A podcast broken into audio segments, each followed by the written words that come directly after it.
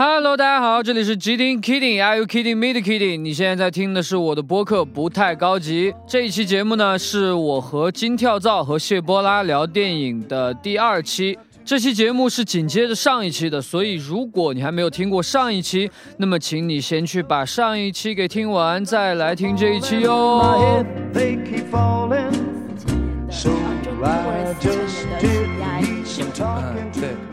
嗯，我想想，还有，我觉得呃，杨德昌牛逼。哦，就是古岭街杀人事件、古岭街啊少年杀人事件，然后独立时代、恐怖分子这些。嗯，对，就是看过《独立时代》，啊，对，就我给我给他的备注是冷酷的当代人类观察家，啊，就是就是呃，我在想这个事儿的时候也看了几个，当时包括当时看完他电影，也看了一些别人对他的评论，就是大家有一个好像有一个特别一致的感觉，就是特别冷酷，就是他对这个当代，尤其是他对城市里边的人的这些呃精神啊，包括生活这些这些事儿观察特别细，然后在他电影里边都特别呃尖锐的去把它讽刺和揭露出来的这种感觉。嗯，杨德昌，刚才刚才我们说了姜文，然后哎，那你们觉得陈凯歌怎么样？呃嗯一般，《对我我我我我我挺喜欢他那个《妖猫传》的呀，妖猫传》我不是很喜欢，其实。我我我也想说一下《妖猫传》，就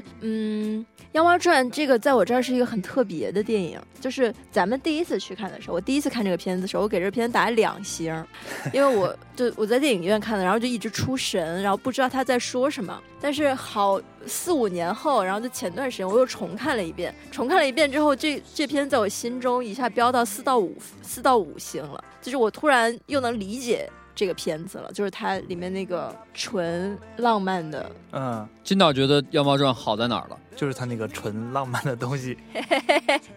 不是你俩想的纯浪漫是一个纯浪漫吗？哎，我我想的好像是，我觉得他那个好像对古人的那种那种那种向往就拍的特别好，然后那种想象，嗯，嗯对，就是他想象了一个盛唐，就是大家都嗯说盛唐，然后没有人知道那盛唐是什么，然后他表达出来那种荒谬的，就是极致的奢华，然后极致的乐观，那个东西就是很美好，因为把它当一科幻片儿看。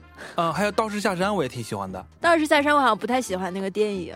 就是嗯我也好像先看的小说，再看的电影，就觉得电影不太符合我的预期，但我也忘记具体哪儿不符合预期。其实《道士下山》和《妖猫传》这两个电影给我的感觉特别像，嗯就是都是不知道你在干嘛，就是不知道、嗯不知道不知道导演在在不知道导演在干啥，就是他有一点儿没有没有重点。嗯嗯，就是我抓不到抓不到它的这个精髓或者说要害到底在哪儿，就是有点难受。你好像对古人没有什么向往，不是，就是如果如果说是要拍一个对古人的嗯想象的东西的话，就是仿佛剧情就可以不重要吗？就是它的这、嗯就是剧作层面上，其实我当时看的时候的所有的迷茫，有很多都是来自剧作层面的。就是呃，如果我我当然我我我其实在我自己的评判标准里边也有一个，就是咱刚才不是讲这个评判一个电影的权重嘛？嗯。我我最重要的是这这个呃逻逻辑上不不允许有硬伤，然后第二个是你的故事得说好，第三就是主题牛逼，呃第四就是影片的节奏让人能看得下去，第五是演就是表演方面，然后第六呃是美术风格，但是这六个东西里边，呃任何一个东西你做到登峰造极了，我觉得都可以，别的地方有有一点缺点都行，我都能接受。但是嗯，我当时看《妖猫传》的时候就觉得你这个呃剧作层面问题很大呀。然后你要说美术呢，你做的好像也还可以，但是又没有到那么牛逼，让我足以忽略你其他缺点的地步。所以就是感觉嗯有点一般，也不能说就极差。嗯我个人的感觉是我 听你这么说，我觉得可以把《妖猫传》归类为一种极端作品，就是它就是明确的不适合一类观众。就比如说，就是它它很两极化，就喜欢的人会很喜欢，就是产生了那种情感上的连接，然后不喜欢的人会非常不喜欢，觉得他不知道在干嘛。我因为我觉得那个像《地球上最后的夜晚》也是这种，就是我当时看完，我们俩当时看完电影看完都很喜欢，就觉得太浪漫太棒了。然后出来之后也是恶评很多嘛，你就刚好卡不上的话，这个片子对你来说就没有任何机会了。就它不像是一个，比如说刑侦片或者悬疑片，我觉得呃这类的，就是故事片、剧情片之类的，我觉得容纳度还会相对高一点。嗯，文艺片的容纳度就真的，《妖猫传》能算是文艺片儿了？你打死我！我觉得你，啥呢？属于古装片呗，就 我觉得你用文艺片的那个类型去分它，可能会比较能谅解它。我绝不能容忍把《妖猫传》归类为文艺片儿。古装奇幻片，我觉得这个分的很好了。对，就是古装奇幻或者是剧情，总之它是一种就是商业类型片儿，我觉得绝不能放在往文艺片儿里边去归。哎，你越说它是商业类型片，我就越越觉得它更牛逼了，确实很有这个商业类型。我脑海中只想到了无极、陈凯歌，那啊无极拍的是不是？哎，无极也有翻案的，也有跟、嗯跟你这个看《妖猫传》呃一样的这个，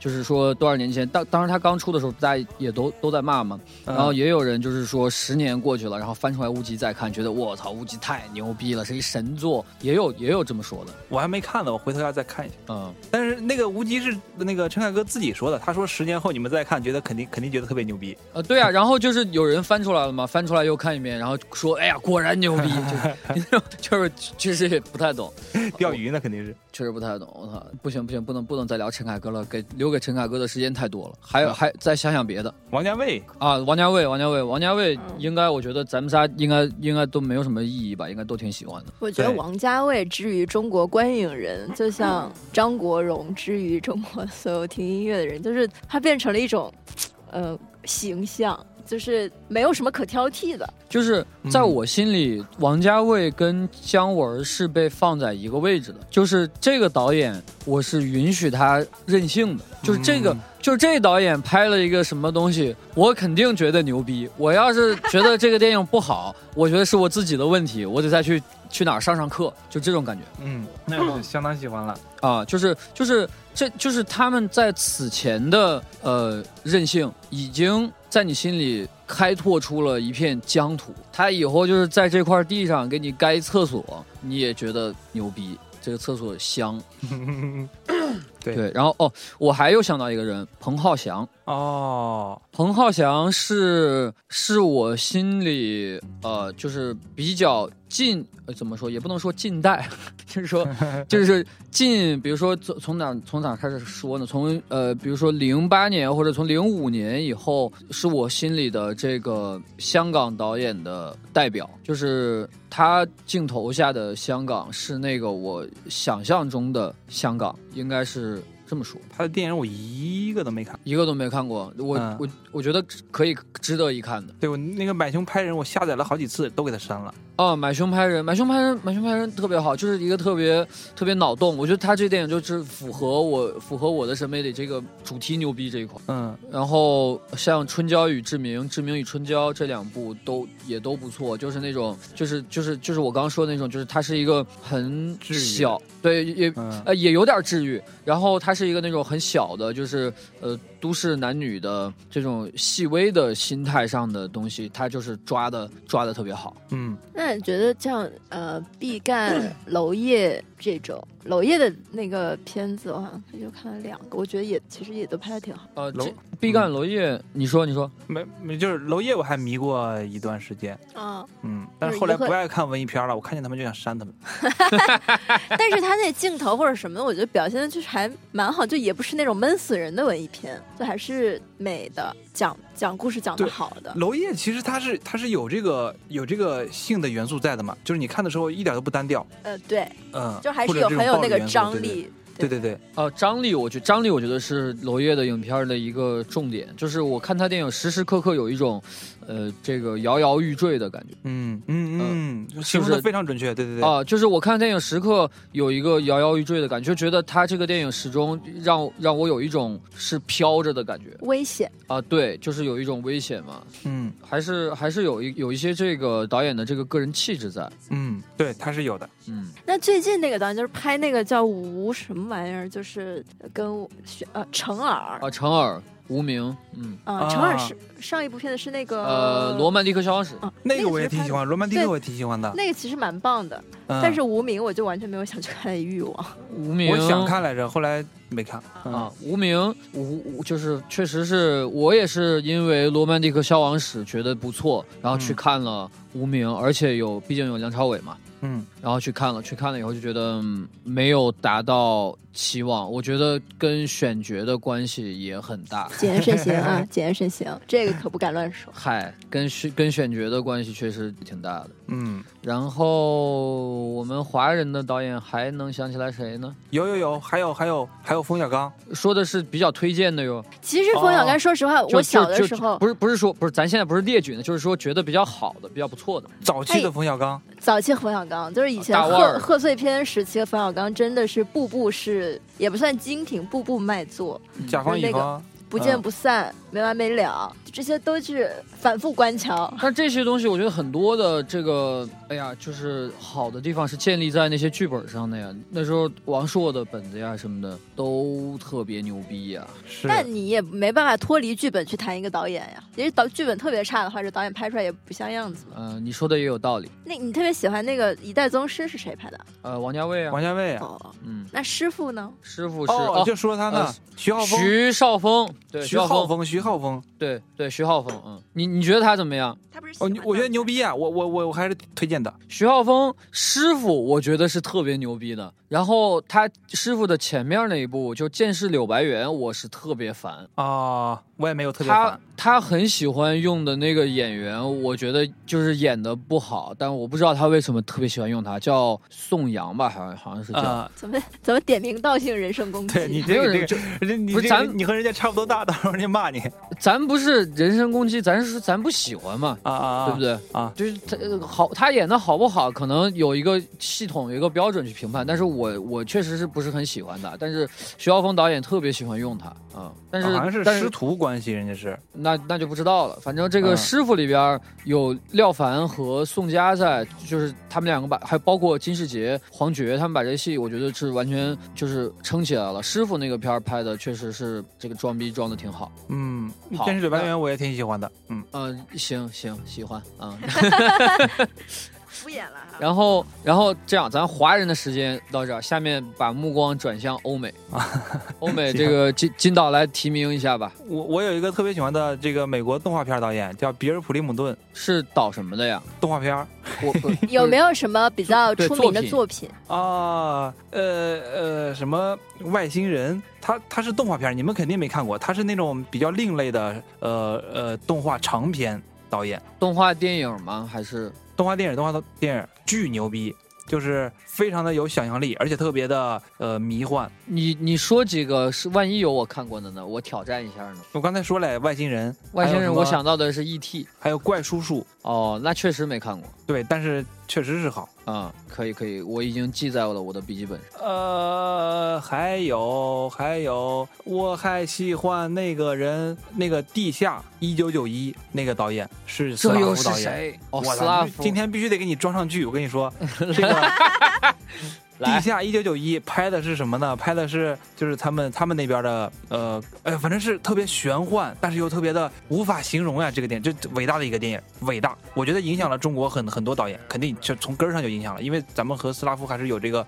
共同的这种这种信信仰的嘛。这么这么牛逼吗？已经到伟大的程度了吗？啊，绝对是伟大导演，那那是肯定的。你跟库布里克比呢？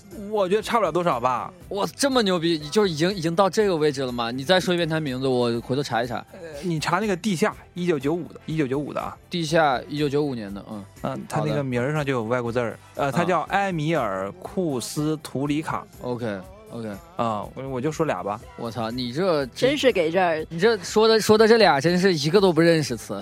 嘿嘿嘿，你查今天查好多长时间呢？可以，来我提一个，我提一个，我、嗯我第一个必须要说的是诺兰，啊，对吧？诺兰诺诺兰也属于是那种你没得就是没得没得挑的那种导演，就是呃，确实他的每一部电影你想不起来说哪一个不好看，找不到有硬的缺点。嗯哼，诺兰，然后第二个想、咱们讨论讨论诺兰，我我我我我我有点反对你这个，我不反对，我不反对啊，你喜欢是可以的，对讨论一下。我我的意思是，我感觉呀，他拍的那个嗯片儿都太太太太那个复杂了，特别精致，特别的烧脑。他拍的电影对呀、对，这就是他迷人的地方啊。嗯，对，反正他那个像数学题一样。啊，对对对对对，就是就是他拍片就是特别呃严谨，嗯对，就所以他就是没有没有任何的纰漏，他是一个呃完整的、严丝合缝的、精致的、精巧的电影导演。嗯但是他在这种精巧的同时又，又可以宏大。你比如说像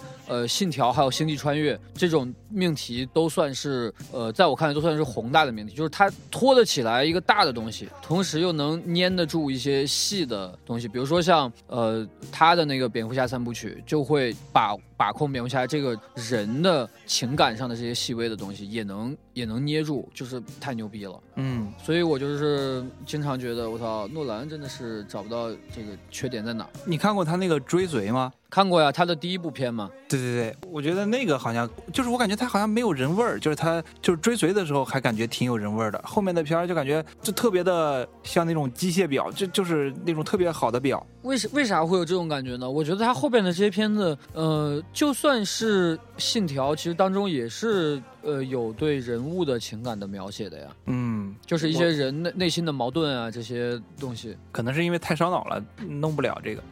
就是你觉得他的这个重点没放在这儿啊、对，我觉得我可能看看看不懂他那个片儿，就是因为太复杂。啊？那那我觉得你如果你这么说的话，我觉得有一个人比他更机器人，韦斯嗯安德森。他机器人吗？韦斯安德森的这个呃构图啊，就他对他对自己个人审美的这种追求，我觉得特别的刻板。那哪是机器人？对啊，他很幽默呀，他很很有对，这种这是他个人性格呀。表达情感的一种方式和就想象情感、具象化情感的一种。对啊，对对，正好啊按你这个说法，你想那个诺兰他有什么特色呢？就是在在构图上什么的。哦、我明白了，咱们说的这是两两种呃方式。我说嗯韦斯安德森机械，是因为他只通过这种方式来做表达。嗯啊，我是说他的这个行这个行为很呃刻板，很机械嗯啊，我是我是这个意思。然后我们呃，金老师刚才说的是你提的那个导演在情情感表达或者故事挑选上特别的机械。我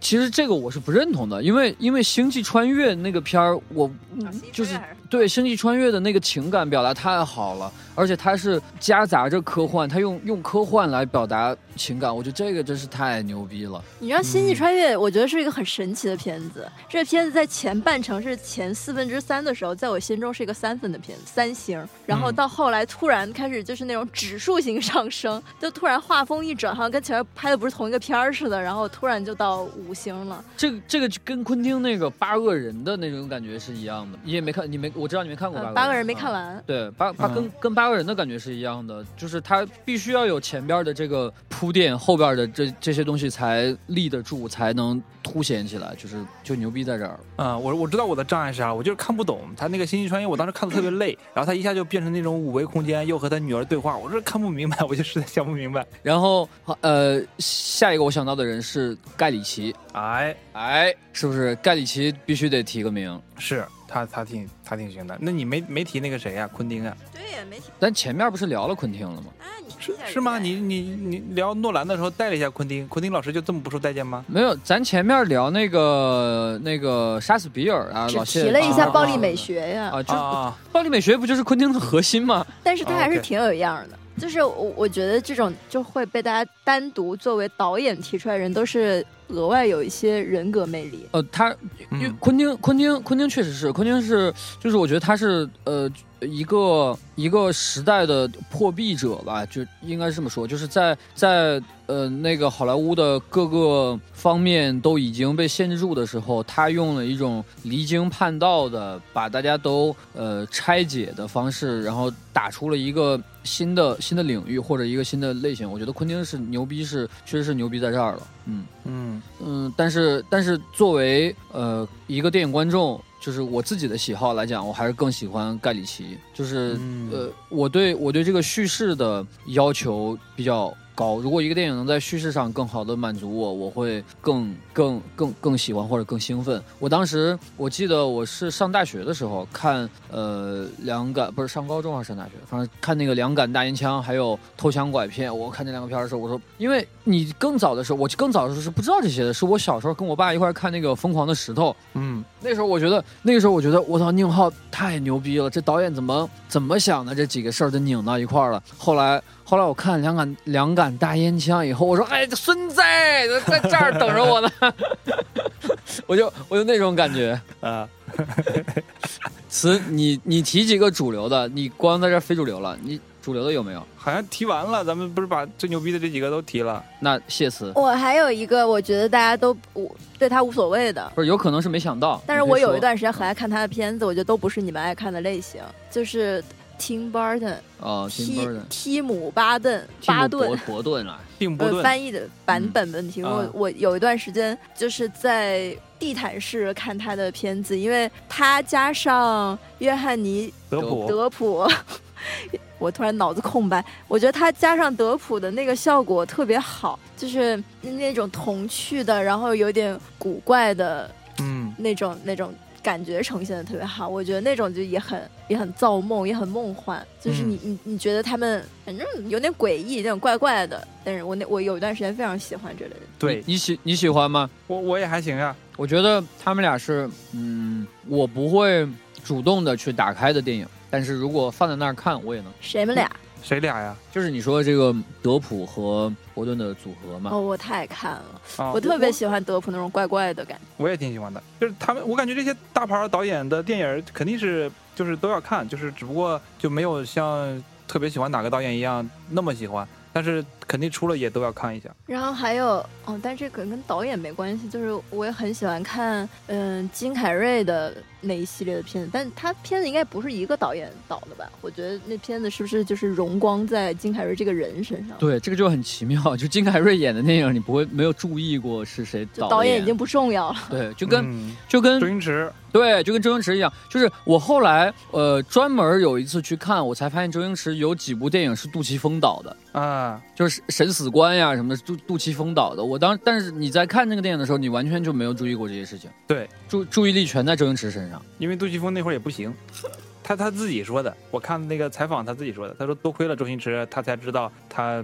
不应该给周星驰导演他那会儿拍啥呢？好像也在那之前没有拍什么这个啊都是比较。年轻、比较早期的这个时候对我对我对杜琪峰的印象就是黑黑帮片儿，然后那个警匪片儿拍得特别牛逼。啊。刚才没说杜琪峰，杜琪峰也特别牛逼，咱们华人导演，确实，就是他也很有这个个人风格的东西。嗯我记得我上大学的时候看那个，嗯，暗战还是还是哎哪个片儿？枪火，枪火。啊对我当时看枪火的时候，其实我就呃，我有你看星际穿越的那个感觉。我当时不知道为啥没看懂这个电影，哦，为啥呢？他不知道我是上大学没什么复杂的剧情，好像。那就不是枪火，是有一个，哦，他们后来拍了一些就是那种特别烧脑的电影，对，那个谁对就是演的嘛？然后然后整个那个调色就很暗，整个调色很暗的一一部片儿。对，神探片儿，我我没看那个，那个太烧脑了，看不了。嗯嗯对，但是但是杜琪峰在我的印象里，就是他的他的这个类型比较窄，就是就是警匪片儿牛逼，然后黑帮片儿牛逼。呃，呃正好说那个杜琪峰，我感觉杜琪峰在我的印象里，在我的这个概念里面比比盖里奇牛逼，这排排名上排名上对我来说排名上是排在盖里奇之前的。OK OK，嗯嗯，那呃，咱们现在说的是欧美，对对对，差了一个杜琪峰，嗯还欧美还有吗？欧美要是再想不到提名的就就过了啊。我我想不到，OK，我我也想不到了。这样，欧美欧美就结束了，欧美结束，咱们来盘一下日韩嗯，宫崎骏、汤浅证明，哎啊，想的都是想到的都是动画导演是吧？嗯，那人那个金石阳之，呃金敏，哎呦，嗯，嗯，真行然后嗯，然后还那个什么呃，猜那个比海更深那个人叫什么？失之愈合，啊，失之愈合，这个是啊，嗯北野武，嗯，嗯，北野武，岩井俊二，我我有一段时间特别喜欢的，啊，《岩井俊二》是我上我上初中的时候，我会自己偷偷的在 MP 四里边下他的电影看。哇塞，你上初中就看了？岩井俊二我有一点不懂，因为我不知道你的心路历程跟我一不一样，就是当时都是因为看郭敬明的散文，然后他很爱看那个呃关于莉莉周的一切，然后什么之类的这几个片子吧，我就会特地因为看了书之后就会看一些相关的电影，然后那时候不知道是心智未起还是怎么着，就感觉有点没看懂，就没没什么感觉没看觉，不够对对对，浪漫没什。么感觉不，是莉莉周挺装的，嗯，没他莉莉莉周是挺装的，但是呃，你可以看他另外几个，比如说《四月物语》，然后还有那个啊《花语》对《花语爱爱丽丝》。丽丝，情书是因为大家情书太红了，然后我就嗯叛逆，我就没看。嗨，还有燕尾蝶，啊，燕尾蝶也是我一直想看，但是一直没看。我当时上初中的时候看，比如说《四月物语》，然后《花语爱丽丝》，就这就这种就是讲讲呃青少年的这种片儿，我我始终对这种片儿特别有兴趣。包括、啊呃，我我刚刚要说这个呃日本导演最近最近我发最近看了看了一些就是特别治愈的片儿，也是这种描写青少年的。然后看完以后发现都是同一个导演，叫矢口史静。就是他拍了那哦个《五个扑水的少年》和《摇摆少女》。对，然后包括那个呃生存家族什么看，就是看了四五个片儿，然后都觉得特别好，然后但是一直没看这导演是谁，最后突然发现哦，这这几个片儿全是这个导演，就是他拍那种青春洋溢的，然后轻松的呃治愈系电影，拍的特别好。哦，我看过他那个拿拿神剧春，哦，对对对对对对这对这个也是他对。然后呃，同样的拍喜剧的还有一个还有一个人，我觉得他们两个都好，但是但是呃，我要说的这个人的逼格更高一点，就是在这个片子本身的把控上面。三谷幸喜嗯，没听说过这个呀。三谷是你记不要幸喜？不是不是他，呃三三哦谷幸喜、魔幻时刻，对魔幻时刻，然后有顶天酒店，就是这几个片儿，还包括他另一个片儿是他编剧的，不是他导的，但是特别有他的风格，叫《校之大学》，也是。啊啊，对，也是、啊是他是他做的编剧，就是这几个片儿都是那种，嗯，你看的时候会有一种呃特别的戏剧感，他的这个调色呀，包括他整个的这个电影的方式啊，你会觉得是在看一个呃带点儿舞台剧的意思的这么一个东西，但是、但是它。整个的这个喜剧啊，包括这个电影的逼格的这个视觉上面的感觉也都做出来了，都特别好。牛逼，要记住。校之大学真是特别好。啊，校之大学，但是校之大学他不是导演，他是编剧啊。嗯但是我觉得，我觉得那个导演一定就是受他的影响非常大，就可能他在编剧的时候已经蛮有话语权了，所以所以那个那个片子拍拍出来的那个感觉也特别他。嗯，我看过他那个那个那个那个，魔幻时刻，对对对，我就感觉挺牛逼的。对，挺牛逼的。然后，哎，咱刚刚说的都是日本的，韩国的呢？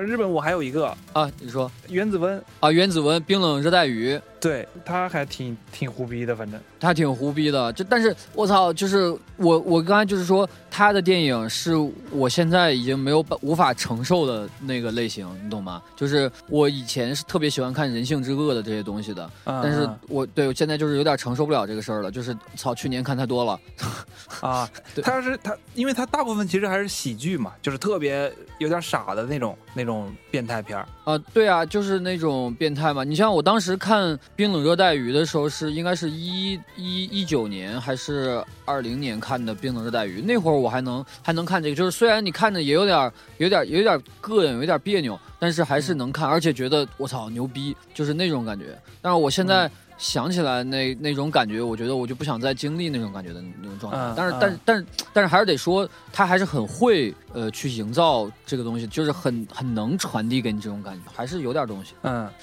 嗯，日本还有吗？我操，日本刚刚老谢报这一串全是动画导演，其实每一个都挺值得说一说的。嗯，咱们这是报名儿。对，还有那个我刚刚刚刚插了一嘴，但是没展开说那个金石杨枝，你知道吗？我知道，啊，对，金石杨枝，哎呀，也特别牛逼。我当时看那个《斩服少女》的时候，太太牛逼了。不过这个就已经是番剧了，不是电影了，我们就先不说了。嗯，说韩国吧，说韩国吧，韩国，韩，国韩国必须得说奉俊昊吧，嗯，《寄生虫》《雪国列车》呃，《杀人回忆》，对，还有朴赞玉《嗯，老男孩》。对，我觉得《老男孩》你应该你应该蛮喜欢的，还行。还行吧。《老男孩》不符合不符合你的这个爽片儿的这个范畴吗？呃，好好像有点痛苦吧，不是特别爽吧？他自己有点痛苦，就是这个主角挨打老。呃，对啊，但是后面不是就是复仇这个过程就变爽了吗？开始对，是就是啊、对，差不多，但是还行，感觉感觉是一回回忆起来没有那么爽。就是朴赞玉确实他不是一个纯爽片导演，就是他，嗯你看他导的这《老男孩》《亲切的金子》啊，这种也嗯确实不是纯纯爽片。但是我前一段时间看那个呃《分手的决心》，我觉得这个电影太牛逼了。啊，你看，你对对是确实你看了，你看你看了是吧？就我觉得这个电影就特别好，就是呃满足了我多方面的需求，嗯装逼装逼也装好了，然后剧情上悬疑也做够了，然后如果你把它作为一个感情戏来看的话，这些很细腻的东西也都有所表达，就就是稳稳准狠的一个片子。对，呃，去年最好的电影吧，应该是对，我也觉得是，去年好像印象当中应该是最好的电影。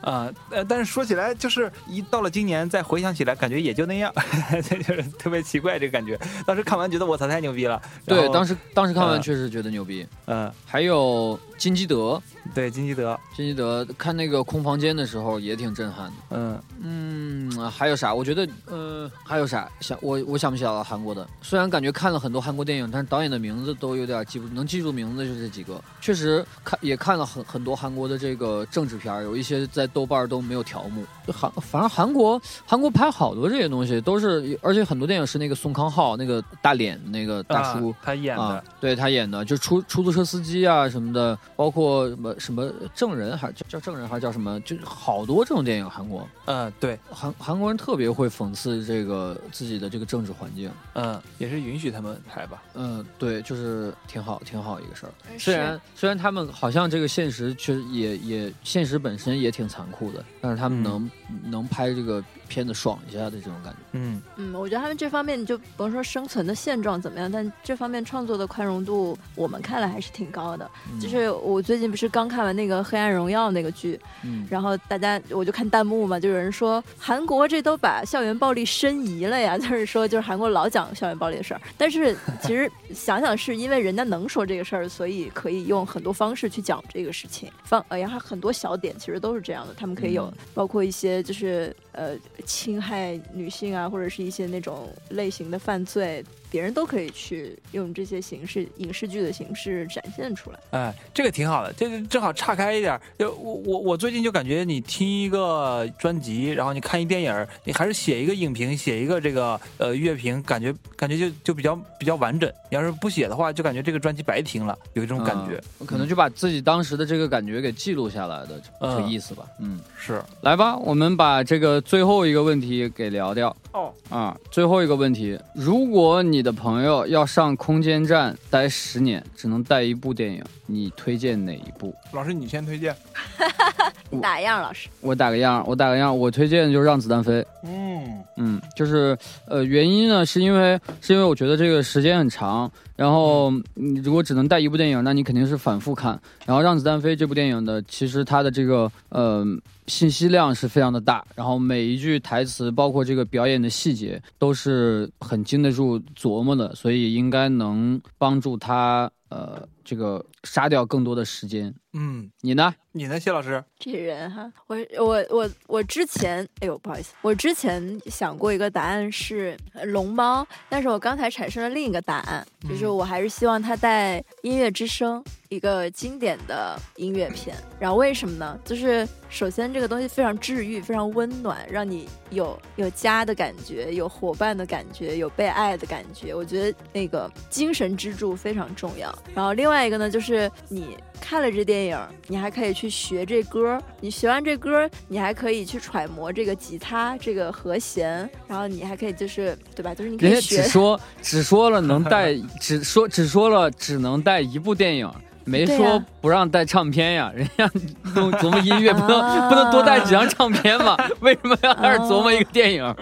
那这个音那那带什么电影就不重要了，就是你就是不看电影的时候听歌呗。然后，但是哎，但是既然您这么说了，那既既然这样，就是你看了一个呃音乐片、歌舞片之后，你再听其他唱片的时候，你会有什么感觉？哎，导演感。就如果现在这首歌比如说呃猴子啊，我听到了这首歌，我现在我怎么把这首歌融到一个音乐片里？他选择了不换电影，但是硬硬硬就是加一个解释，把这事儿解释合理。不换不换，我我认为很好，就是 音乐之声，还可以学习一些乐理知识，多好。是是，你放一教程得了。到您了。我我其实看到这个问题，我当即立下就有了答案，因为是给朋友放一部片儿，对不对？那这部片儿一定要有我，那就只能放《如东子》这个电影了。没让你来这儿做做那个路演，没让你在这儿宣传。没有，但但但是我是设身处地的为这个朋友着想。你想，他要是在这个空间站上看看这个电影里面的我，他会不会感到很欣慰？会吗？他要 他要是觉得他要是觉得你的演技很尴尬，死他可要在那个太空间站上尴尬十年。对啊，他他可以嘲笑我呀，对吧？他可以嘲笑我，嘲笑十年，他就会觉得觉得很有意思。哎，我觉得也很棒，就是你给这个朋友的精神支柱，就是我一定要坚持十年，把我所有从这电影里挑出的毛病都狠狠的砸在你脸上，就是告诉你这片儿拍哪儿不行，哪儿不行，哪儿不行。对，就是你不想让都都脑补了和我们一块儿演了。你甚至不想让这个朋友在空间站里舒心一天是吗？就天天看着他生气挑毛病。呃，好坏，我不你你像是你像是那个把那个呃奉俊昊的老男孩的男主关起来的那个人，每天没有吧？我操，那也太惨了。我觉得还是挺轻松的。你想，你想看，天天看，呃，嗨，还可以从里面学一些音乐的知识。你怎么学唱这个歌曲？就是每次都用这个理由是吗？确确实喜欢音乐，想学音乐，我发现了。音乐很重要。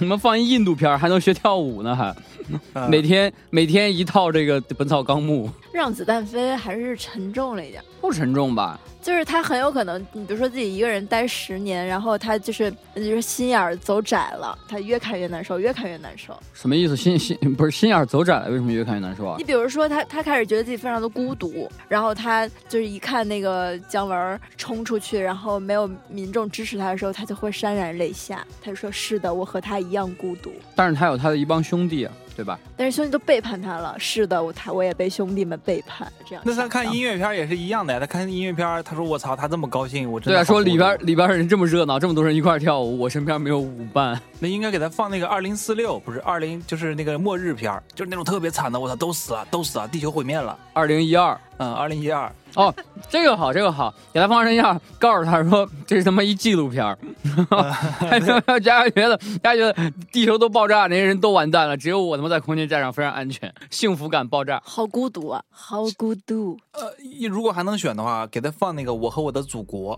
啊！给他一些信念感，嗯，让他知道我们我们是支持你的，我们永远在你的身后。嗯，给他敬一礼，说等你回来，对，等您归来。嗯，行，嗯，为什么咱们讨论电影全程没有讨论过纪录片儿啊？纪录片儿是呢，纪录片儿一般不上不上院线，非得院线？你哪些？你刚才提的有多少部电影是在院线看的？不是说非得聊到院线，而是不上院线你就不太容易想得到它。嗯，对吧？纪录片强词夺理了，看的强词夺理少吧，啊！我觉得纪录片也是蛮治愈的，确实看得少，就是我特别爱看那种大自然类的纪录片儿，然后看那些小蜘蛛跳求偶的舞，然后小蛇，然后小屎壳郎推粪球，然后特别可爱。哦，那咱们看的不是一类的，我就看那种穷苦人民那种活不了了。我我看过那个去朝鲜拍的纪录片，你看过那个吗？是那个呃美国的还是俄罗斯的那个导演？没有真纪录片啊，真纪录片，他去到朝鲜，他跟人家说我是来拍纪录片的，嗯，然后那个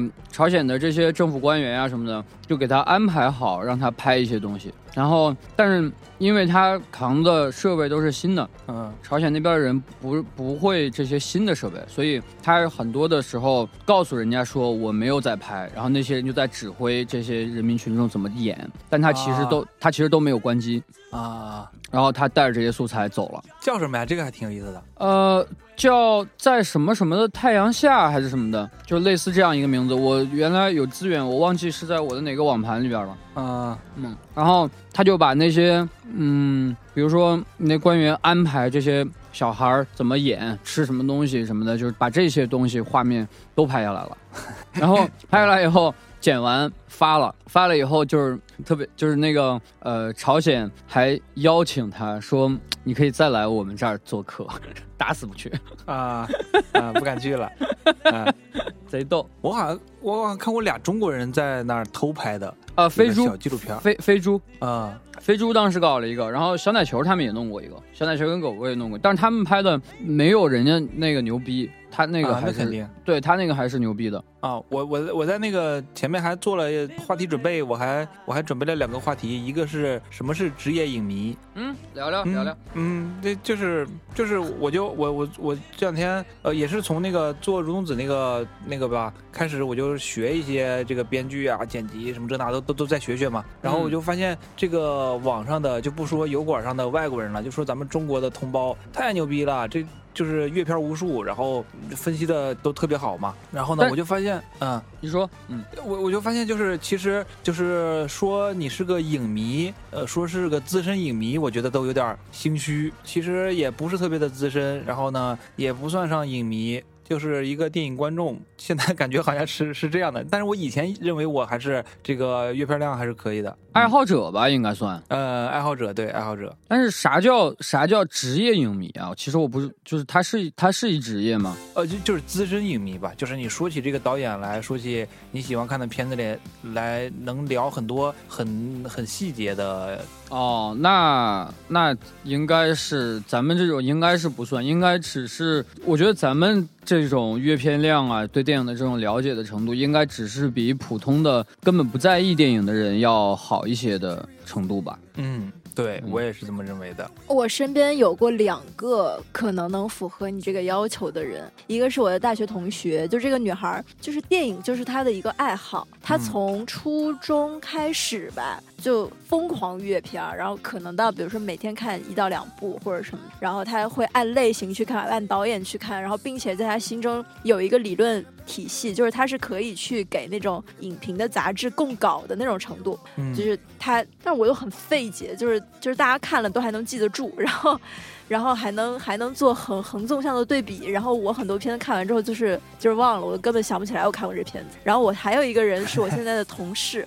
他也是一个导演，他是个广告广告导演，然后他能做到一个那天给我惊了，就他能做到什么程度？就是嗯有一个同事，另一个同事走过来就问说：“哎，你们记不记得有一个纪录片，就里边有一个人怎么怎么怎么着，有一个什么的人，他就大概形容一下这个，然后我们都不知道，然后我们就说嗯你去问那个人吧，就问他，然后他就是同样的就描述了一句，他立刻给他了一个片名，就是嗯谁拍的什么什么什么，你去搜吧，巨牛逼，然后就是。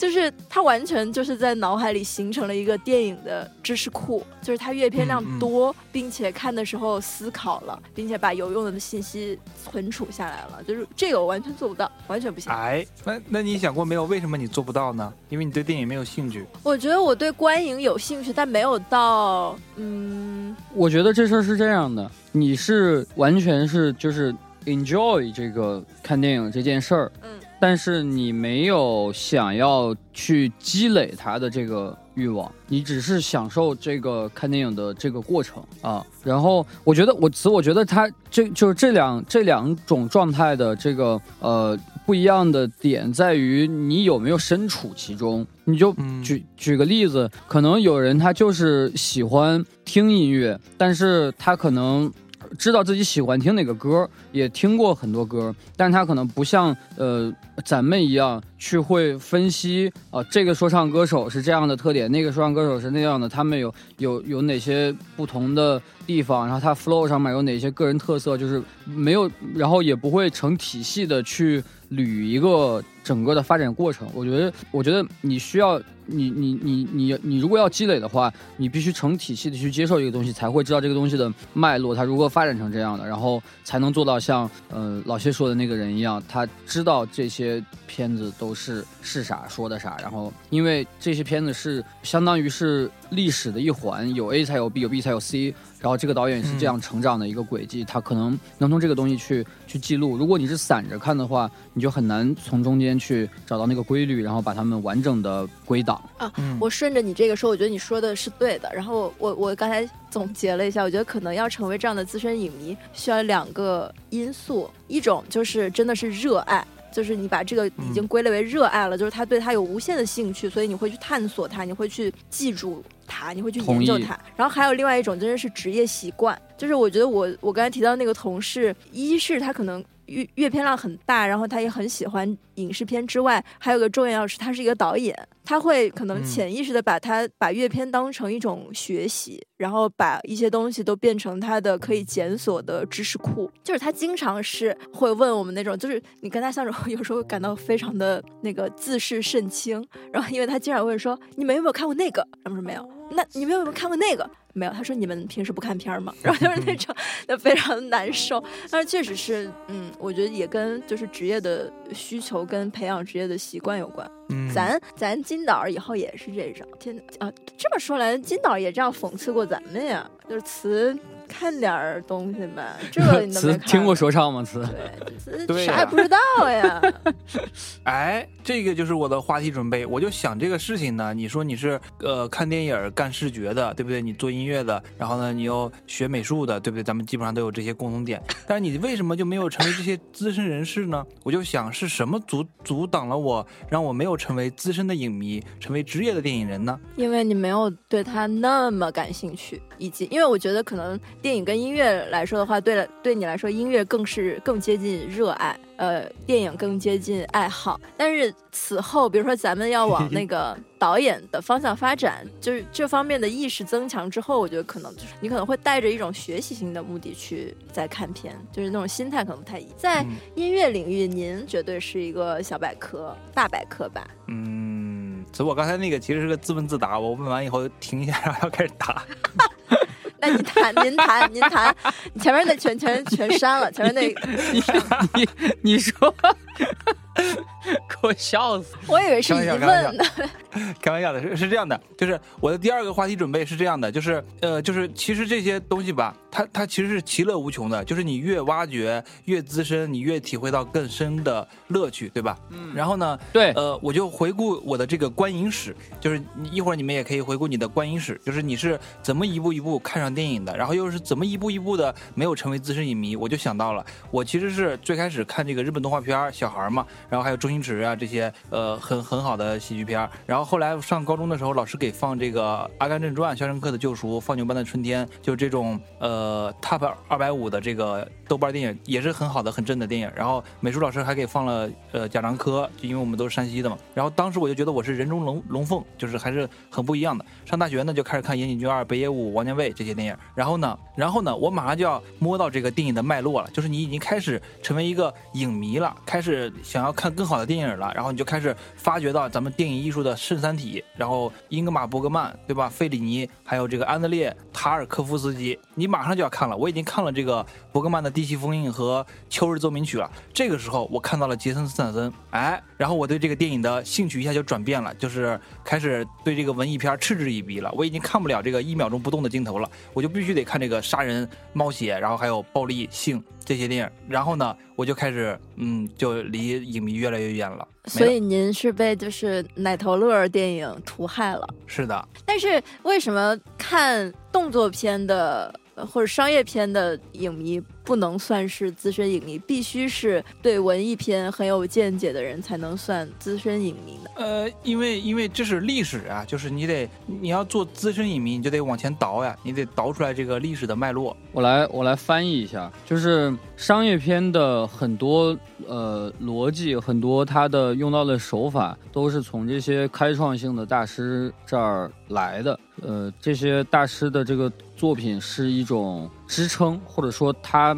弄出来的这个东西变成了一种呃工具，被用在商业片当中。应该这么说，应该差不多吧。嗯所以，所以如果你看那些那些影评人在聊这个事儿的时候，比如说他聊的，他们确实聊的都是商业片儿，但是他在拆解这个商业片儿，在分析的时候，经常就会提到这个这个谁，那个那个谁，然后呃。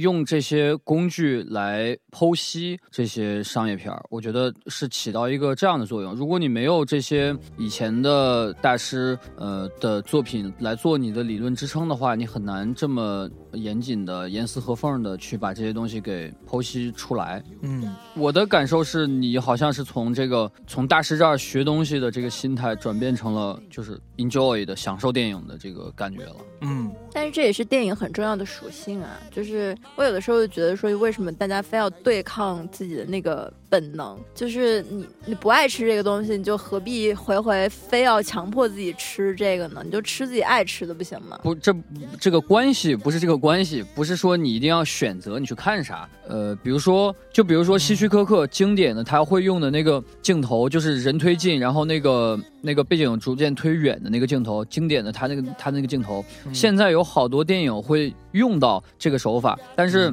如果你没有看过希区柯克这个电影，那么假设如果你是一个影评人，你在点评这个电影用到这个东西用的好的时候，你甚至说不出来它是。从希区柯克那儿来的这个这种镜头就是以希区柯克来命名的，那么你就没有资格做一个影评人，也就呃画一个等号，画假设说就是就是讨论这个资深观众的时候，你那你肯定就就不及格，你作为这个资深观众就不及格，你不懂这个东西是从哪儿来的，你就分析不了。是的，我觉得这关系是这样。我的回答你能接受了吗？你的回答完全没有问题啊。不是，我说我说老谢，没有，我只是我个人不太，我我比较回避这种就是很学院派的方向。那我觉得的确啊，就是你要在任何行业成为大师或什么点评家，你就是要有积累和一个完整的理论体系。他的问题不就是这个吗？对，但是我觉得就是刚才当然也也聊岔了嘛，因为他在他就觉得是商业片害他，害他不能看，走偏了路走没有走向大师道路，然后就是被商业片害的。但是嗯，我觉得这也有可能是你成为大师的独特的道路，就是你未必非要去复刻一个所有人都走过的积累知识的路，你也可以先看了商业片，看了很多杂的，再回头去像你现在做的，再回头去补，然后去去看有就是查缺补漏有没有你需要补充的知识点。但我个人是我没有办法成为大师，我觉得就是在呃音乐上或电影上，我觉得都是我对他的那个娱乐的需求更高，我没有想学习，也想学习呢，但反正至少现在之前的道路都没有学习。就你们说这种感觉，我可能只表现在了看书上，但也只有一种特特定的类别，比如说我之前特别喜欢啊，就是小的时候呃看韩寒，然后当我第一次读到余华之后，我就觉得说啊，韩寒全是从余华这儿来的。然后，但我看余华的自传，余华说他在看威廉福克纳，我就去读了威廉福克纳，发现余华全是从这儿来的。就是，是有的时候会去追寻这个脉络。呃，这个是有的。嗯，嗯对。但是我我觉得就是不会，就是以我作为一个普通的读者或者观众来讲，就是让我一开始就从根源抓起是很难的，因为根源可能很乏味，你也很难去整理思路，让你从这种就是呃。嘘这叫什么？就是你我我从一个末端反向去推的时候，这个思路反而在我这儿会很清晰。嗯，这我觉得这也可能是构建知识的一种一种方式了。就是比如我从韩寒推到余华，推到威廉福克纳，反而可能知识点记得更清晰。对，这和刚才说的好像没有什么冲突，就是就是这么推啊。是的呀，说的说的没啥没啥问题啊。嗯，然后你还要准备什么课题？我我课题好像就这两个，嗯，还有一个你是不是才说了一个嘛？呃，第一个是影迷，第二个是观影史。其实要发散开，让你们讲一讲你们的观影史的。哦，观影史最开始都是动画片吧？反正我最开始是动画片。我嗯我我呃，我爸小时候就是给我挑迪士尼，嗯，就是我们我小时候是看那个最开始的时候是 VCD 嘛，然后后面变成 DVD，然后、呃，我爸给我往家买碟就是认迪士尼，一开始是认迪士尼，后来就是认宫崎骏，然后啊等于我从小学就是能能看动画片以后，就是呃先是迪士尼，后是宫崎骏，对，然后呃上初中的时候还看了一段李小龙，嗯，对，反正我我就是小时候特别喜欢看动作片儿，就是呃武打片儿，然后呃小呃我记得我小学的时候就有看那个呃吴京年轻的时候演那个太极宗师嗯电视剧，对，反正电视剧、电影、动画片这些都是看武打片儿，然后但慢慢从武打片儿看到一些呃欧美的动作片儿，典型的。个人英雄主义的报仇的片儿，杰森斯坦森呀，什么虎胆龙威啊，就这种片儿、啊。嗯然后再后来，我觉得可能一个一个比较大的跃进，就是我上初中的时候看《岩井俊二》。在那之前，嗯我从来没有觉得我对电影有什么特别的兴趣，都是在呃电视上或者家里有什么盘就看看一下，没有什么特别的兴趣。我是从那个初中的时候看《岩井俊二》才觉得，哦，原来电影是这么好的一个东西，因为。嗯那个时候就是天天天天在学习，没事儿就是家里人就是催你去学习，然后我在那儿假装学习，但是下边放着一个小小的我自己买的 MP 四，然后从电影里逃离这个世界 的那种感觉。对我那个时候第一次体会到这种感觉，然后觉得我是这么好一个事儿，我就呃上大学以后，嗯、对，在那以后就是上大学，上大学我就开始有体系的去看，呃，我当时就是有体系的看了戴里盖里奇的一堆片子，从早到晚，就从、嗯从大烟枪开始，然后后边什么偷抢拐骗呀，一直看到他后边就是开始接烂片了，就是开始掐烂钱的那几部什么亚瑟王之类的那些，我就没我就没看。嗯啊，嗯，还有什么？昆汀也是从前面看两部，但是没有看到，没有看到，没有看到最新的。昆汀看什么《落水狗》啊那些，看的还挺高兴。嗯，别的后边就看砸了。就看到色情呃，呃色情的比这比这早吧？啊，情色还是色情啊？啊，对啊，情色还是色情啊？情色片其实我看的很少，看就看色情。情色片我看蛮，啊，什么是情色片啊？情色色戒就算情色片，就是它啊有很很明确的，就是性是一个很核心的主题，包括小姐也是，就是啊韩国那小姐，就是她性是很明确的主题，但是她不以性为核心展现的内容。嗯，我我小时候，我跟我我们应该差不多，就小时候一开始接触电影都是要么是电视台点播。然后要么是就是有人去租盘，然后我那会儿电视台嗯。点播看的最多的系列就是、呃林正英僵尸系列，然后啊。然嗯，然后租盘那会儿，我我们那时候有一个我爸的同事，刚大学毕业，比较新潮，他就很爱租盘，喊我们去他家看。然后那会儿在他们家看了《冰河世纪》，后天哎没有不是后天，那个《未来水世界》，嗯，和还有《人猿泰山》。我印象比较深刻的是，我我在他家看了这些，应该还看了更看的是那动画片儿的《人猿泰山》吗？真人的。真人我没看过真人。嗯，真人的人猿泰山，嗯，就是很多片子是在他家看的。然后后来我在初中时期，因为你刚才一说情色片，我想到我初中其实算是给自己性启蒙的阶段，很爱去搜禁片，就是什么索多玛一百二十一百二十天，然后那个呃赤桥下的暖流，然后这类片子哦好像都在初高中看的，就是很多情色片都是初高中看的。嗯啊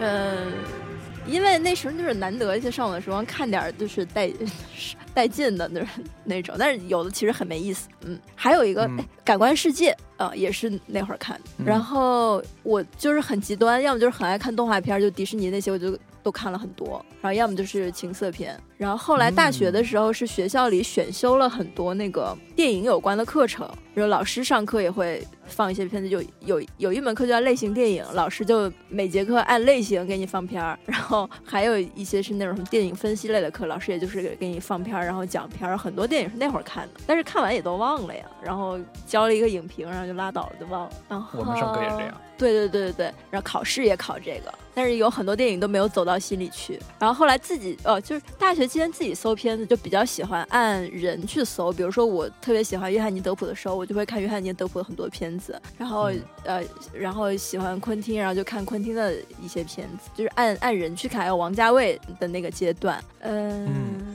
呃，热门的一些片子也会去象征性的看一下，就是哦，我觉得有，就感觉多少都有个阶段，就是有一个阶段特别爱看小众一点的片，就资源不好找的，然后呃文艺一点比较难以下咽的片子，然后有一段时间就特别爱看欢乐的、商业的《哈利波特》《加勒比海盗》这类的，嗯，对，是这样的。嗯，我好像没有特别看过难以下咽的。难以下咽的片子是啥哪种啊？嗯，我回想一下，我也不知道，我也没有看过特别难以下咽。哦，那我是真没看过。确实是文艺片儿，但我也没有特地看过文艺片儿。就我看的文艺片都还好，都还比较故事性，就还行。我印象中很难看的就是关于莉莉周的一切了，就是那会儿小时候看不懂，那是。莉莉周的呃那个我知道她很装逼，就是很很不好看，但是我没有下载过她的全片儿看。嗯，然后我我觉得以前看看东西就是也是这种按图索骥式的，也不算是按图索骥吧。就比如说我看了本书，然后书里提到了他喜欢的电影，我想说，那我就要去看一下这部电影，就尤其是当我很喜欢这个作者的时候，然后电影里可能又会提到别的电影，就之类都是都是关联的，就很容易按照这种脉络去看。嗯，然后我也有试过去按照豆豆瓣 Top 二百五那种去看，但我发现有的片子你就是会选择性的跳过，就是不想、就是不感兴。趣。嗯，就是这个主题不喜欢。主题，或者我觉得它很沉重，就有些片子就是就是沉重到你就是没有做好那个心理准备去打开。嗯，嗯，但我觉得我就是看情色片的那个历史，还是回想起来觉得还是挺挺帅的。没有怎么看过情色片、色情片。哇，就是情色片，我那会儿我为什么那会儿要看这些呢？但是其实还还蛮有意思的，就是比如说像《赤桥下的暖流》，我觉得它有一些荒诞的色彩在里面。嗯，听说有所耳闻这个片子，就是女听说过女女生的身体身体下有一条河嘛，嗯然后还有那个什么是感官世界还是什么，就是在呃大家都很高兴最高兴的时刻把男生给阉割了，就是那个画面蛮震撼，不错。嗯，可以可以。这期节目前面都不要了，咱就留最后这一段。对小姐我也很喜欢，小姐但是是后来看，是她嗯她什么用腿夹西瓜啊什么之类的那些话，而且我觉得情色片很多导演的那个审美都很好，就它镜头画面其实是漂亮的，他把那个人体然后还有人交织的那种关系表现的很好。嗯，那索多玛一百二二十天的就是纯恶心，就是就是奴役了一一群人，奴役了一群人，把他们当狗一样，让他们吃屎什么之类的。这嗯，对 这种我就没看了，什么下水道人鱼啊、索多玛呀、人体蜈蚣看过人人体蜈蚣我也没看呢。我为啥给自己找不痛快啊？挑战一下呗，我看了猎奇啊，因为嗯，我我最近还看了个蠢蛋什么秀，你们听说过吗？我好像听过这个名字，但是没有，没有看过这个片。完全不知道。我老看见这个名儿，然后我就下了一下。它好像是呃，它是一个特别出名的美国的一个剧，就是那种那种综艺剧。然后呃，最近出了一个电影版的，就是好已经好几十年了。他们就是干那种特别疯狂的蠢事儿，就是把人发射出去啊，或者拳击手打你的蛋之类的。蛮有趣的，挺我对，反正我他他反正他对他是那种就美国人的那种变态，还挺商业，还挺娱乐的那种变态，和日本的还不太一样。哦，哎，那你们看过最奇怪的片子是什么呀？就是回想起来，就是片子真太奇怪了。我的应该可能应该就是那个《索多玛一百二十天》了，我觉得到顶了那片。哦，我的应该是那个奇怪的，我的应该是那个凯奇演的那个，呃，Manly，Manly，嗯，凯奇演的一个叫 Manly，一个挺挺挺 cult 的、挺不讲道理的一个电影。但是我知道还有一个奇怪的，叫叫钛钛合金的钛，那个电影我那个资源有了，对，但是资源有了，但是我还没看，就说那电影好像特别特别特别飞，就特别奇怪。我我我好像是那个大卫林奇的橡皮头，那那个我觉得印象挺深的。大卫林奇，大卫林奇跟大卫芬奇，我总是分不清。大卫芬奇好像拍的商业一些，大卫林奇拍的咖一些，怪异一些。芬芬奇是那个芬奇是那个社交网络，啊？社交网络，大卫芬奇，还有大卫芬奇社交网络纹身的女孩哎，那那个呢？那个穆赫兰道是芬奇还是林奇啊？林奇，哦，那就是哎哦哦，分歧我好我哦分歧我看过那个龙纹身，嗯，哎，还有那个原子温的《爱的曝光》，我印象也挺深的，四个小时，挺他妈的奇怪的。原子温我就看过他一两部，嗯，冰冷的带鱼什么的。还有一个，还有一个也是三四个小时的，就这种长时间的，就和马拉松一样。我操！我们上我们近期看的最长的就是那个角马堂会，三个小时，啊、我下载了，我预览了一下，它有点像澎湃的那种感觉。呃是全全全是澎湃的。啊、真的要看词，这是下，他这是我们接下来一个作品的目标。对，就是就是就我操我操词，咱要是看那个，咱要是拍 MV 之前提前看这个电影，肯定就是美术上面应该会有一些启发，下一步是可以参考的。嗯，大象哎席地而坐是不是特别长？呃，大象席地而坐也还好吧，我记得就是三个小时，三个多小时这样我看了，我是在咱是在火车上看的。我我没看，我看见这些笔名儿我就不看，《席地而坐》《地球上最后一个夜晚》，还有那个都是那那种，但地球上最后的夜晚我还是蛮喜欢，很浪漫。嗯，就是最后他们电影的最后一个镜头，就是两个人坐在床上，然后突然镜头开始旋转起来，就床转起来了，啊然后在这个旋转处的，就有种莫名的浪漫。对我好像就是他他们这些电影给我的印象都是那种晚上拍的，黑乎乎的，也不亮堂，也没灯那种感觉。确实，我觉得文艺片确实是就是就不能亮堂，一亮堂就显得就是心里敞亮了，就不能敞亮。嗯，是吗？呃，中国的好像是吧，尤其现在流行这种乡土乡土文艺片 乡，乡土，你知道都给你剪了，我我一直想骂文艺片来着，但但是没事，我觉得我觉得骂就骂他好玩了，骂骂骂骂。啊，行，乡土，你给嗯概你给你给你给展开说说这个乡土文艺片儿。就是就是他拍的，我没我也没看啊，我也没看，但是这这段播了，我估计要挨骂。你要是让人听见，就是他拍的都是这个咱们农民同胞，对吧？或者是咱们小镇青年，呃这是咱们有深有体会的。呃，嗯，但是呢，他就他就弄的那种特别，我也没看，但是他弄的那种特别娇柔造作，就是感觉逼劲儿逼劲儿的，就是，但是我感觉咱们像咱们正经农村出来的或者咱们小镇出来的，没有那么多逼劲儿，他就是那种讨厌。但是我觉得刁亦男把握的特别好，刁亦男就是他不装逼，就是他没有那种是我小城市的小学没毕业，但是我要读诗那种感觉。车站是吧？嗯，对他那个就挺挺朴实的，就是谁是谁干嘛了就行了，对吧？然后、嗯车站我觉得挺好的呀。对我觉得挺好的呀，有一些美丽的误会、美丽的错过、美丽的这个遇见都挺好。但是我我听那个那些那些逼逼名儿，那个大象席地而坐，还有一个我他妈实在想不起来，那 三接连三个这种 B 片儿，就是他，我嗯我觉得这两个这几个不太一样。那个路边野餐，还有啊还有路边野餐，哦，路边野餐就就是路边野餐跟那个。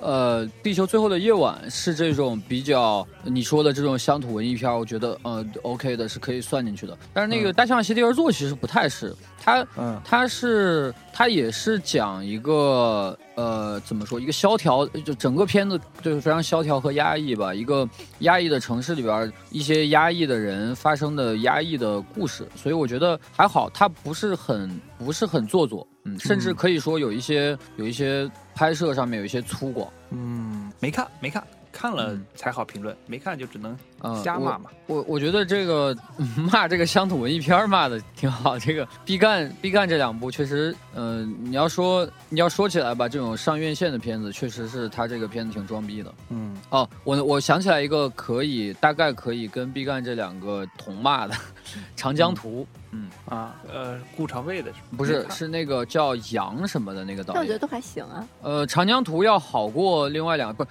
呃，你你就是我们讨论的是两个，就是如果你要从一个批评乡土文艺片的角度去看的话，从批评的角度去看的话，但是我们俩看这几部电影的观影体验上觉得还行，可以。嗯，贾樟柯的电影就挺好的。天注定看的时候就很解气，对我们山西人都是看贾樟柯电影的。因为他就是山西人，对呀，嗯嗯，什么小五站台，嗯，你们山西电影之都呀，那不是平遥电影节什么的？哦，那个电影节还挺好的，好像推出了不少片呢，是呀，三三位老师马上这个录音时间突破二百分钟，太牛逼了！然后文艺聊天儿有有效有有效有效录音有多少？咱们就把笑的那些都剪出来，咱们是欢声笑语的这种聊天。最后他妈全是笑。嗯，我也觉得那些就是但凡彰显一点那个知识文化水平的都剪掉，毕竟也没什么知识文化水平。没事儿，咱们已经给自己定位了，咱们后面聊的咱们都是假影迷，哎，这个就特别好了。我就把这个我把这假影迷放在前面就完了呗。哎，对 对对对对对，我们确实也不懂电影。对，这就是我的企划。咱们这个企划一一放出来，对不对？呃，肯定大家会喜欢看的。我操！我我本来我本来做这个电台给自己设定的目标是尽量减少剪辑，没想到今天的这个剪辑点这么多。How did you know I needed you so badly? How OK，以上呢就是我和金跳蚤还有谢波拉进行了一些关于电影的瞎聊。所有的言论我们都不负责、不严肃，也没有那么认真，就是一次朋友之间的胡逼，大家听的时候也就图一乐就完了。那本期节目就到这里啦。你现在听到的这个播客会在所有我知道的平台上架，但我推荐你有条件的话，最好使用苹果自带的播客应用 Podcast、Spotify 或者小宇宙 APP 等泛用型客户端，以保证最好最完整的收听体验。如果你某一天在惯用的平台找不到某一期节目或找不到我，在任何泛用型客户端内输入我放在 Show Notes 里的 RSS 链接，我们都会重新取得联系。如果你在收听过程中有任何想聊的，欢迎在评论区留言，也可以从简介中的微信号与我沟通。但也许你发邮件给我会更快的收到回复。